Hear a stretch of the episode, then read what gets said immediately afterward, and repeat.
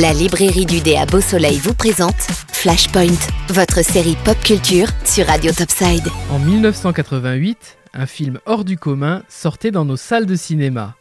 Une pépite hybride entre la fiction et l'animation. Depuis, plusieurs films ont cherché à le surpasser, sans même y parvenir. Et c'est le cas de Tom et Jerry ou même Space Jam. On fait le point sur le deuxième lapin le plus connu du monde après Bugs Bunny. Qui veut la peau de Roger Rabbit? Ils sont deux grands noms du cinéma pour sa réalisation, Spielberg et Zemeckis, à qui l'on doit notamment Retour vers le futur. Et leur film est tiré du livre Who Censored Roger Rabbit Désolé pour l'accent. Daffy Duck et Donald qui se tirent la bourre sur une scène de troquet, en jouant du piano, on imagine le carnage, surtout avec le mauvais caractère des deux palmipèdes mais le tout réalisé en compagnie de vrais acteurs dans un décor réel, c'est une première. Le film se déroule en 1947 à Los Angeles. Rappelant les films noirs, Eddie Valiant, détective privé, fait équipe avec Roger Rabbit. Accusé du meurtre d'un producteur, oui, Hollywood est voisine de Toonville, ce qui permet au personnage de dessin animé de venir travailler comme acteur dans le monde réel. Vous imaginez le concept? Précurseur, le film Roger Rabbit, appelons-le comme ça, n'est pas forcément le tout premier, puisque Mary Poppins avait déjà mélangé animation et prise de vue réelle.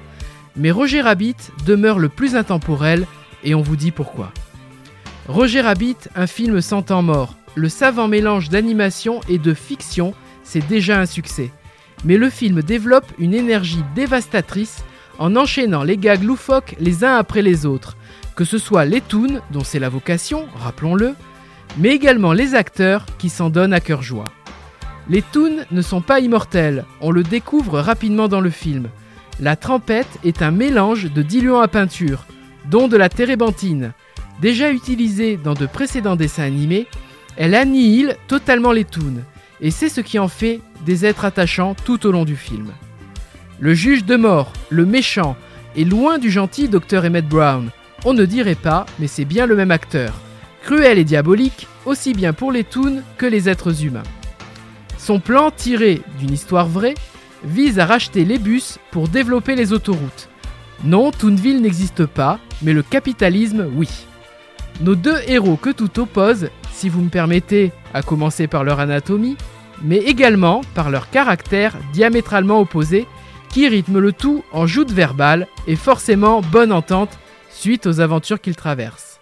Il serait facile de critiquer les effets techniques, dont bon nombre prêtent à sourire, mais force est de constater qu'avec le progrès actuel, Roger Rabbit tient encore sa place de bon premier, entre le scénario et l'interaction des personnages qui jouent en sa faveur. Roger Rabbit a largement mérité ses galons, le portant comme chef-d'œuvre au panthéon de la pop culture.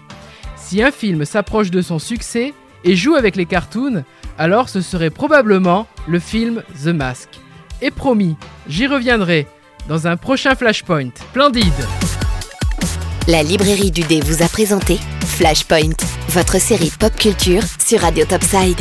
La librairie du dé, 4 avenue du Général de Gaulle à Beau Soleil.